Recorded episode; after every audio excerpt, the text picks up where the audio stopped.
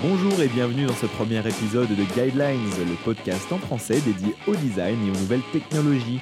Je me présente, je m'appelle Charles Maréchal, je suis belge et je travaille en tant que designer multimédia à Montréal.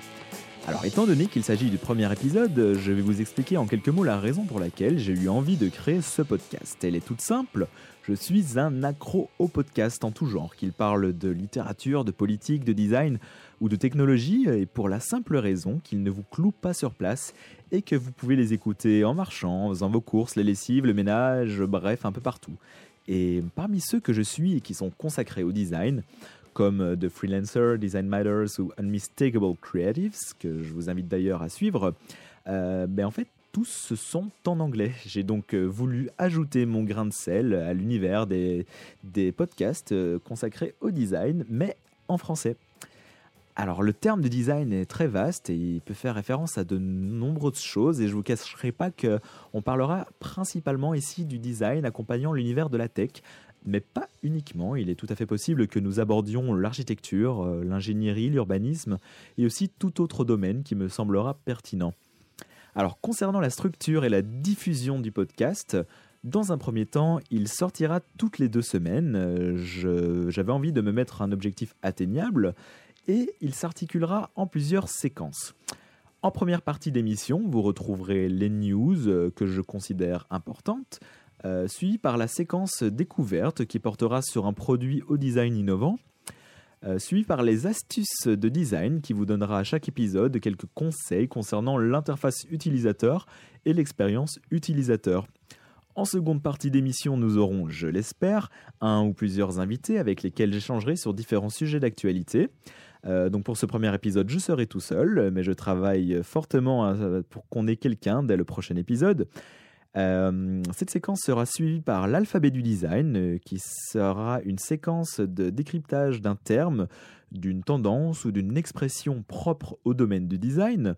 Ensuite, une séquence consacrée à la découverte d'une figure montante ou historique ou importante du design, pour conclure sur des suggestions de lecture, de visionnage, d'apprentissage, de téléchargement. Alors, dans ce premier épisode, j'aborderai la suite d'applications Carrot à la personnalité sarcastique. Euh, nous euh, analyserons les photos circulaires de visage et pourquoi elles sont plus efficaces que les photos carrées. Dans l'alphabet du design, je vous parlerai de l'affordance et nous découvrirons un des pères fondateurs du design, Don Norman et ses fameuses portes pour conclure sur un livre culte, Best Interface is No Interface. Voilà, donc sans plus tarder, entrons dans le vif du sujet avec les nouvelles de ces deux dernières semaines.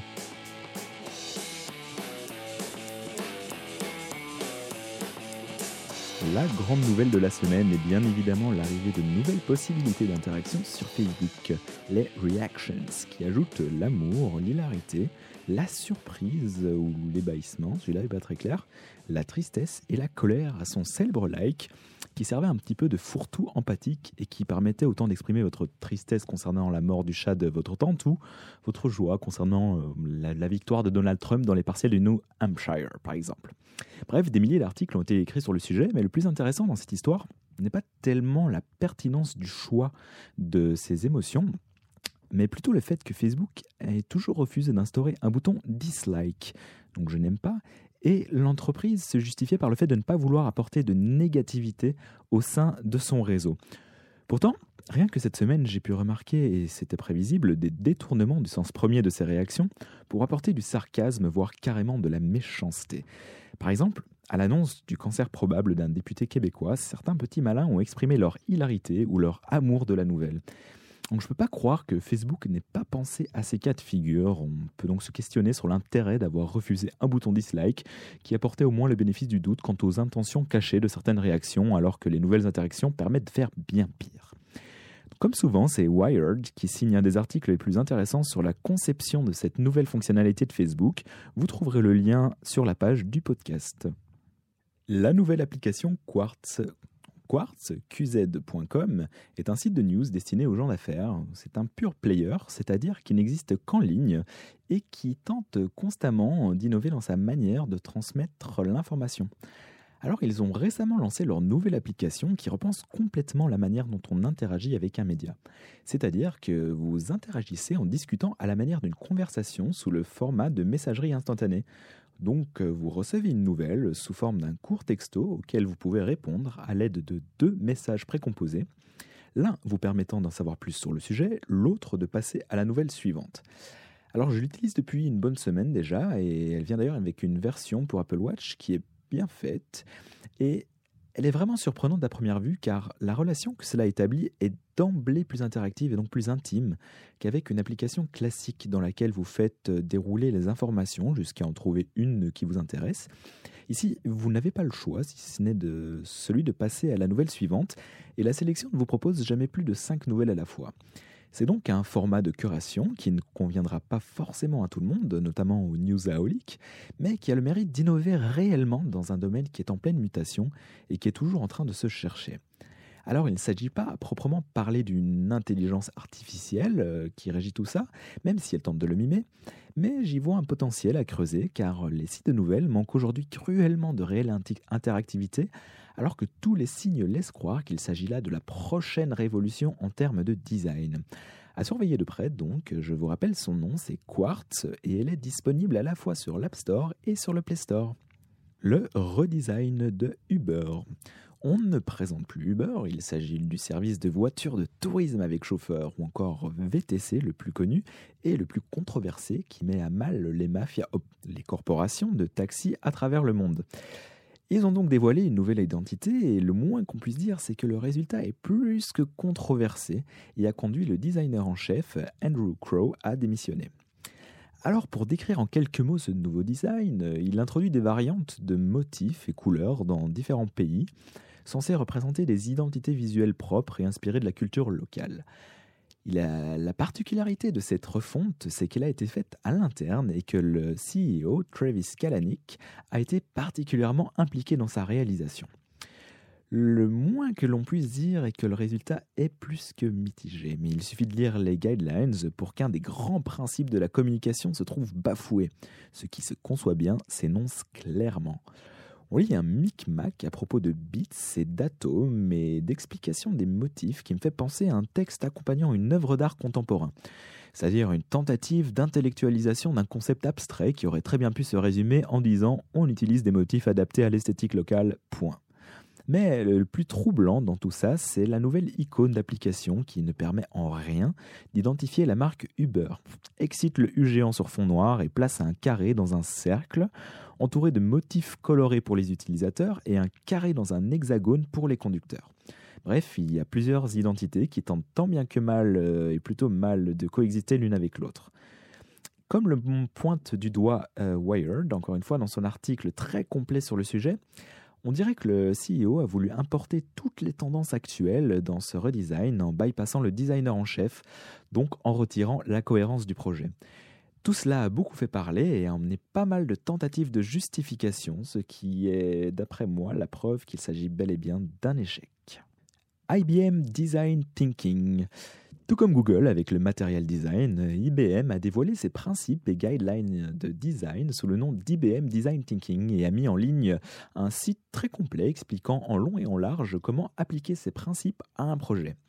Donc il y a beaucoup beaucoup de choses à dire sur le sujet et j'ai pas encore eu le temps de tout lire, mais de manière globale, toute la pensée d'IBM s'articule autour d'un principe de boucle, donc de méthode d'itération sans fin, passant par l'observation, la réflexion, la création et les retours utilisateurs. Donc ce sont des méthodes de travail assez courantes dans l'univers du design, mais les équipes de travail d'IBM travaillaient plutôt en groupes distincts jusqu'alors, euh, chacun s'occupant soit d'ingénierie, soit de programmation, soit de design. IBM a ici voulu implémenter cet esprit afin que ces équipes euh, collaborent plus efficacement en prenant mieux en compte les autres départements et en comprenant mieux les priorités. Elle a d'ailleurs prévu d'augmenter le ratio de designers au sein des équipes de développement de chacun de ses projets. Donc si ça vous intéresse, c'est le moment de, vous postuler chez IBM. Euh, alors, on va moins loin dans les spécifications du langage que chez Google, mais il y a déjà de quoi faire avec des outils permettant notamment de choisir des palettes de couleurs, des librairies d'icônes et d'animations, ainsi que quelques outils d'aide au développement. Euh, je vous invite à y faire un tour, il y a pas mal de choses intéressantes, beaucoup de choses à lire et utiles, et j'y reviendrai certainement dans un prochain épisode. Euh, je vous rappelle le lien, c'est ibm.com, euh. Les écrans de smartphones flexibles s'éloignent chaque jour un peu plus de la science-fiction. C'est dans Fast Company que j'ai découvert le travail de Roel Vertegal, je ne sais pas si je le prononce bien, professeur d'interaction homme-machine à la Queen's University School of Computing en Ontario au Canada et qui a publié une vidéo de ses recherches sur les écrans flexibles et qui est assez impressionnante. Alors, euh, Roel Vertegal prédit leur implémentation massive dans l'informatique des prochaines années. Qu'est-ce que ça veut dire en termes de design?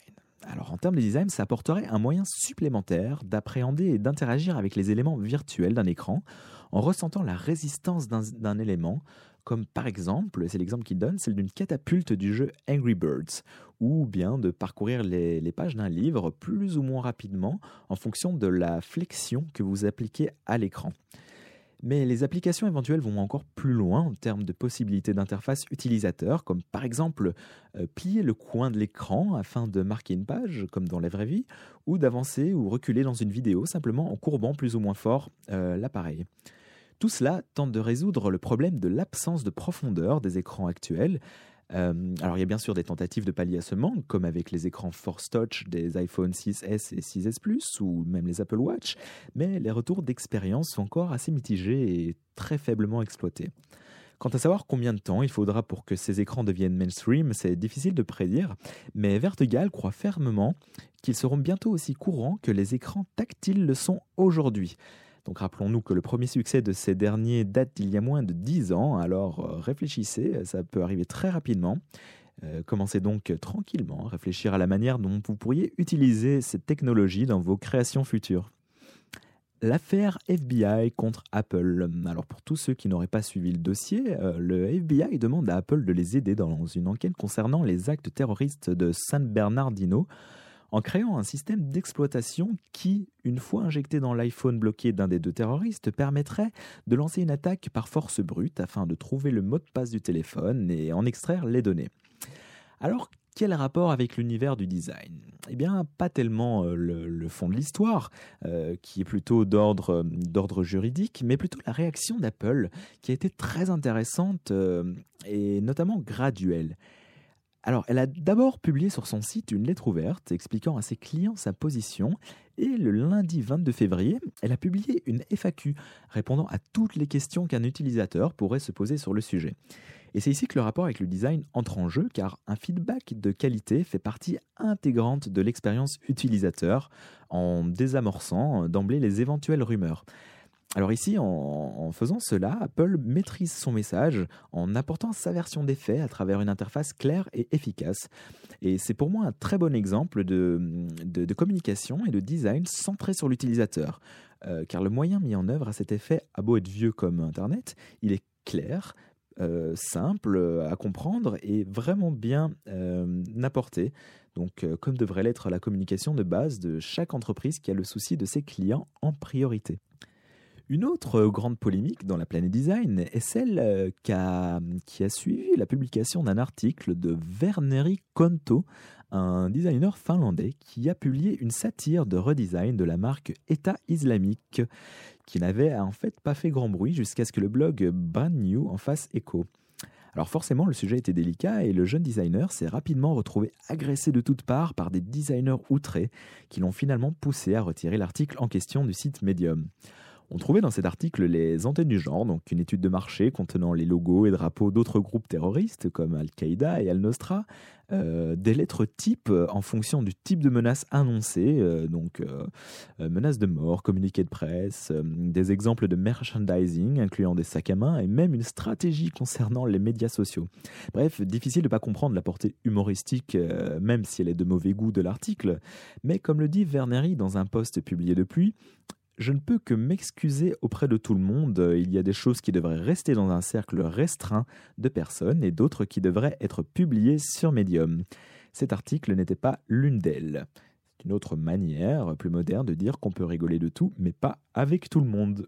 La nouvelle cocasse des derniers jours est venue d'Apple, qui est assez puritaine concernant le domaine de la sexualité et qui a remarqué, suite aux nombreuses moqueries des internautes, que le mot click présent dans la phrase There's more to love with every click sur la page de présentation d'OS X El Capitan ressemblait un petit peu trop au mot dick, donc pénis en anglais, et a donc décidé d'en espacer les lettres afin d'éviter la confusion.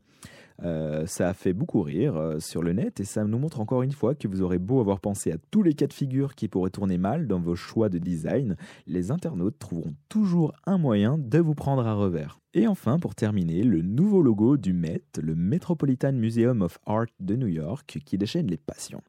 Donc en bref, l'ancien logo, qui était en service depuis 1971 et qui faisait explicitement référence à l'homme de Vitruve de Léonard de Vinci, a été remplacé par une création du studio Wolf Hollins, euh, qui possède des studios à Londres et à New York, et qui ont réduit le nom du musée à Met.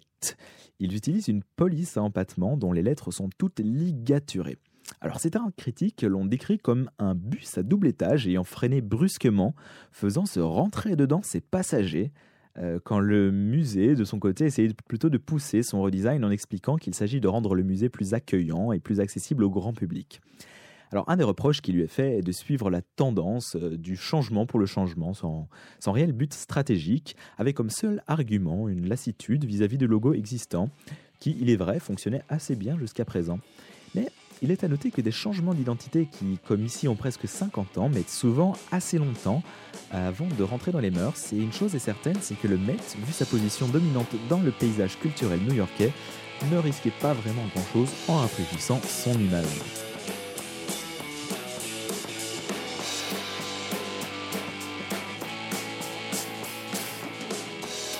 Carrot, C-A-R-R-O-T, est une suite d'applications développées par Brian Muller qui font partie des rares élus pour lesquels je paye parce que je trouve leur approche de l'expérience utilisateur vraiment originale et qualitative. Alors, en quelques mots, on trouve un gestionnaire de tâches, euh, Carrot To Do, un gestionnaire d'alarme, un entraîneur, euh, un compteur de calories et une application météo, Carrot Weather. Et ce qui fait leur particularité est qu'elles sont toutes dotées d'une personnalité extrêmement sarcastique, euh, que le développeur appelle d'ailleurs Sarcastic AI, et qui apporte une touche d'humour vraiment particulière à des applications qui sont somme toute basiques. Par exemple, pour le compteur de calories, elle n'hésitera pas à vous traiter d'emblée de gros tas et à vous culpabiliser lorsque vous faites des écarts, à vous engueuler lorsque vous n'accomplissez pas assez de tâches et à vous considérer comme un vulgaire tas de viande comparé à la grandeur et à l'intelligence de ces circuits électroniques.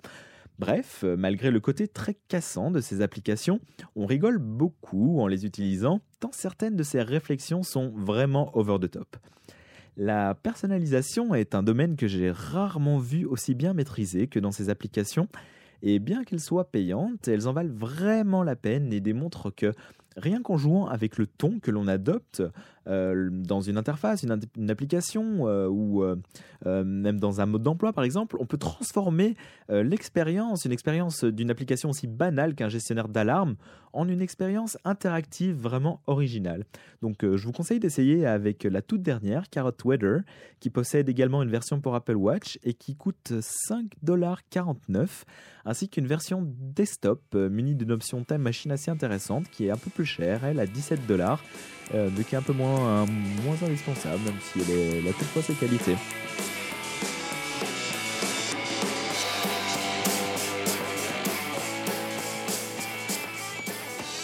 L'astuce de la semaine.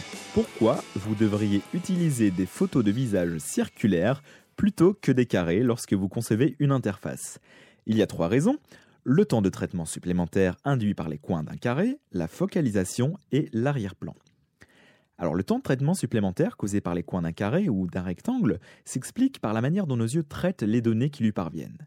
Les angles droits de ces formes obligent l'œil à effectuer deux mouvements, l'un horizontal et l'autre vertical, afin de traiter chaque coin. Cela nécessite un plus grand temps de traitement qu'une forme circulaire dont la courbure peut être suivie par l'œil sans interruption. De plus, dans la nature, nous sommes beaucoup plus souvent exposés à des formes organiques, donc euh, plutôt circulaires, euh, alors que les objets aux contours pointus sont interprétés comme dangereux et sont donc une source inconsciente de distraction et de bruit. La focalisation est également plus difficile à effectuer pour l'œil dans un carré, car la distance entre le centre et les coins est plus grande que la longueur des côtés. L'œil doit donc naviguer le long de ces lignes afin d'appréhender la totalité de l'image, quand dans un cercle il n'y a qu'à regarder le centre pour en apercevoir la totalité. Enfin, l'arrière-plan, qui est souvent une source de bruit et qui dispose de plus de surface dans un carré que dans un cercle, et qui donc distrait plus facilement notre œil, nous empêchant de focaliser facilement sur le visage.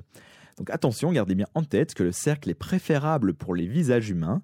Euh, pour des paysages, par exemple, les rectangles et les carrés sont préférables car ils offrent plus de place pour les détails, qui sont ce que l'on recherche dans ce type d'image.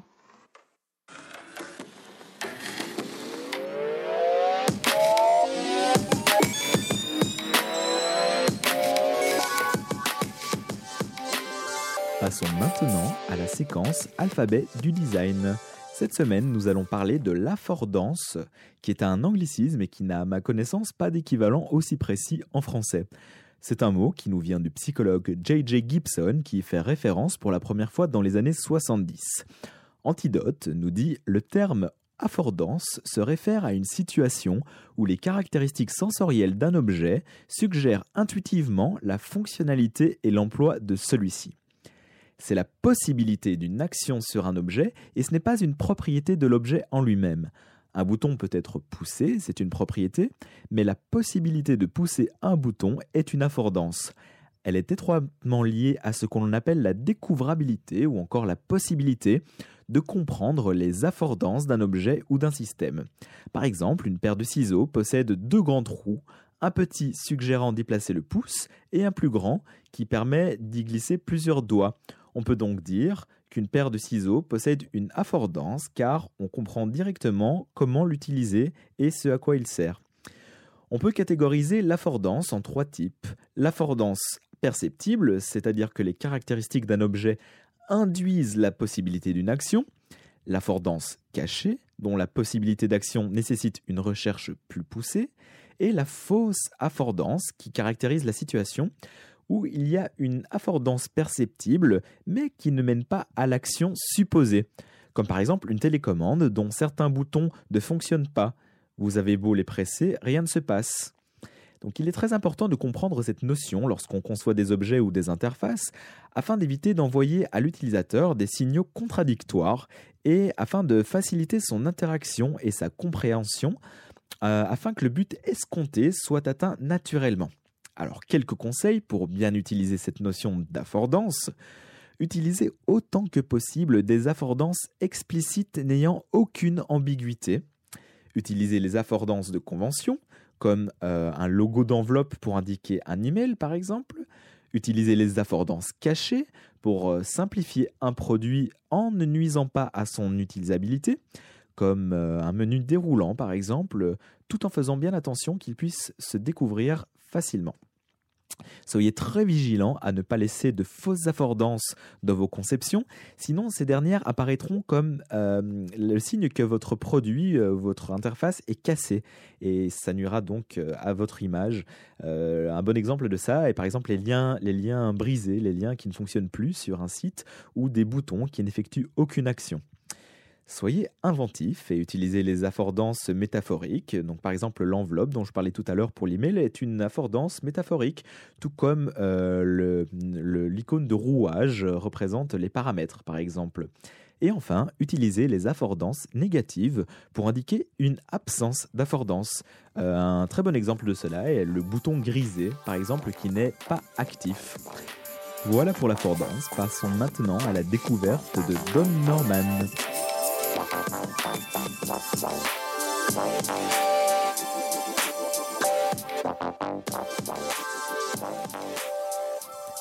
Alors, qui est Don Norman?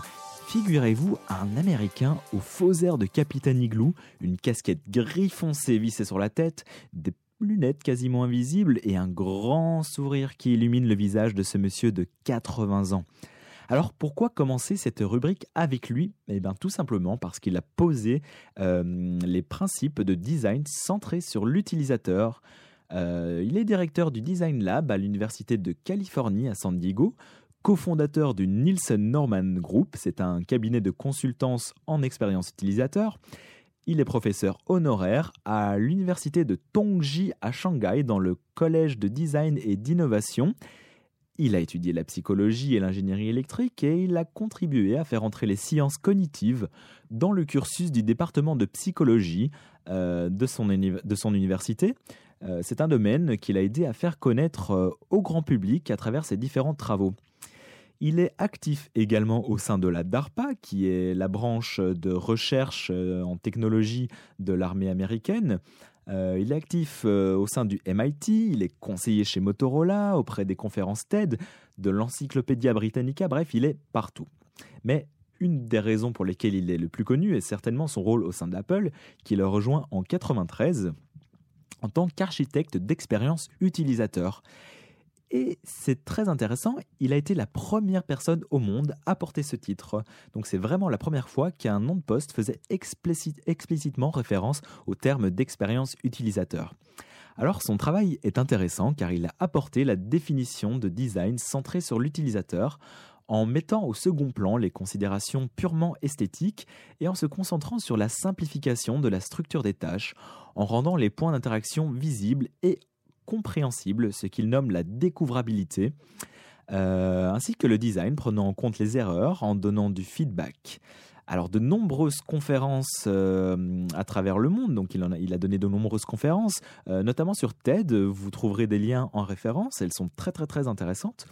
Et il est extrêmement connu pour son livre Design of Everyday Things, qui a été réédité en 2013 et dans lequel il aborde le design centré sur l'utilisateur à travers des exemples concrets d'utilisation d'objets de tous les jours.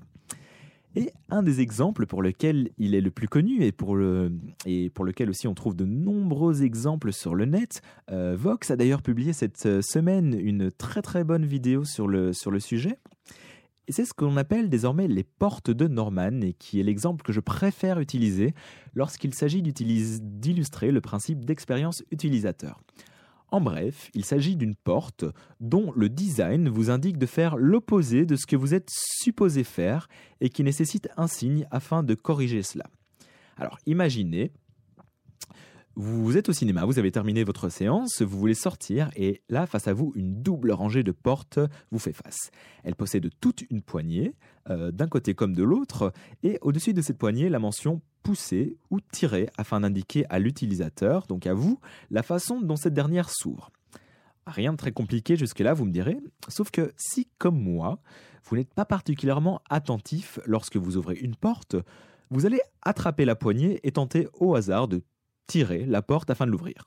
Erreur, elle se poussait, comme euh, l'indiquait l'écriteau euh, situé au-dessus de la poignée.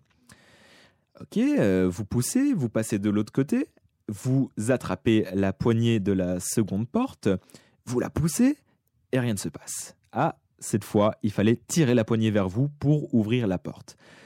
Alors c'est là que le design centré sur l'utilisateur et prenant en compte les erreurs lors de la conception entre en jeu. Plutôt que de devoir indiquer par un panneau le fonctionnement de cette porte et de risquer que cette dernière soit mal utilisée, c'est-à-dire de, donner une fausse affordance, un simple truc euh, permet de, concevoir euh, la, porte de manière à ce que on l'ouvre de la bonne manière sans avoir à lire quoi que ce soit. Il s'agit tout simplement de retirer la poignée du côté qui se pousse euh, en appliquant une, une plaque de métal par exemple et instinctivement vous interpréterez cela comme une indication euh, que ces dernières se poussent dans votre sens et probablement se, tirent dans l'autre. C'est là toute la particularité du design centré sur l'expérience utilisateur, c'est-à-dire créer en ayant conscience de la façon dont les humains fonctionnent et non pas créer comme vous aimeriez qu'il fonctionne. Vous pourrez mettre tous les écriteaux du monde sur, euh, une porte. Vous ne changerez pas le fait que les gens n'ont pas envie de lire quelque chose lorsqu'ils doivent effectuer une action aussi banale que d'ouvrir une porte. Alors voilà, ben c'est un, monsieur très très intéressant et je vous conseille vivement euh, de lire son livre euh, et de faire par exemple une petite recherche sur Google en tapant Norman Doors et vous verrez des exemples très très drôles de portes qui sont très très très très très mal conçues. Et nous arrivons euh, déjà à la fin de ce premier épisode.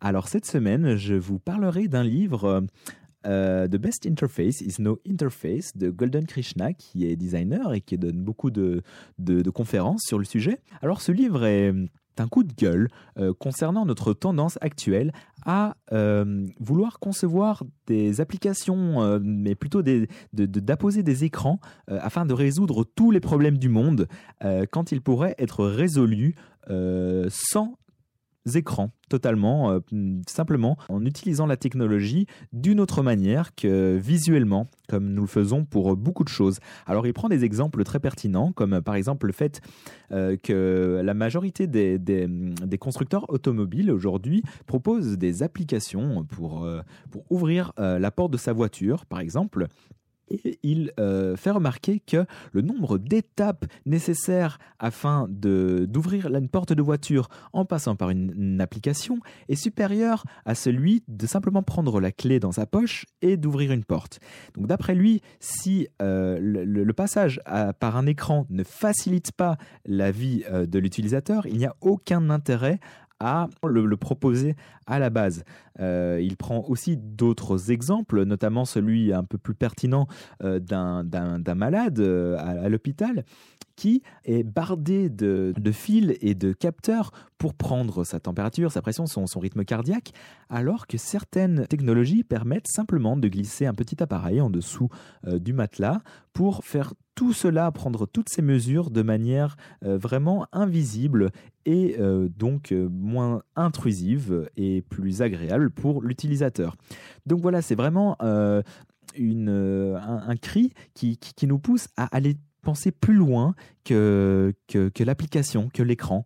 Euh, je vous conseille vivement de le lire. Ça m'a vraiment ouvert les yeux sur beaucoup de choses. Et moi aussi, j'ai naturellement tendance à directement penser application, site internet, quand certaines choses peuvent euh, être résolues sans passer euh, par ces technologies-là. Donc voilà, je rappelle le nom, c'est The Best Interface is No Interface. Et l'auteur est Golden Krishna. Alors merci à vous d'être arrivé jusqu'au bout euh, de ce premier épisode de Guidelines. Donc qui dit euh, premier épisode dit forcément euh, à améliorer. je compte bien d'ailleurs l'améliorer et m'améliorer et je vous suggère de me faire part de vos remarques et commentaires en m'envoyant un mail à charliemaréchal en un mot at gmail.com, en me suivant sur Twitter at charliemaréchal, en allant visiter mon site web charliemaréchal.com en vous abonnant bien sûr euh, au podcast sur SoundCloud euh, à Guidelines. Et euh, je vais faire le nécessaire pour qu'il soit facilement téléchargeable sur iTunes et Android. donc tenez-vous informés si ça vous intéresse et si vraiment ça vous a plu, vous pouvez me, supporter en partageant l'émission autour de vous.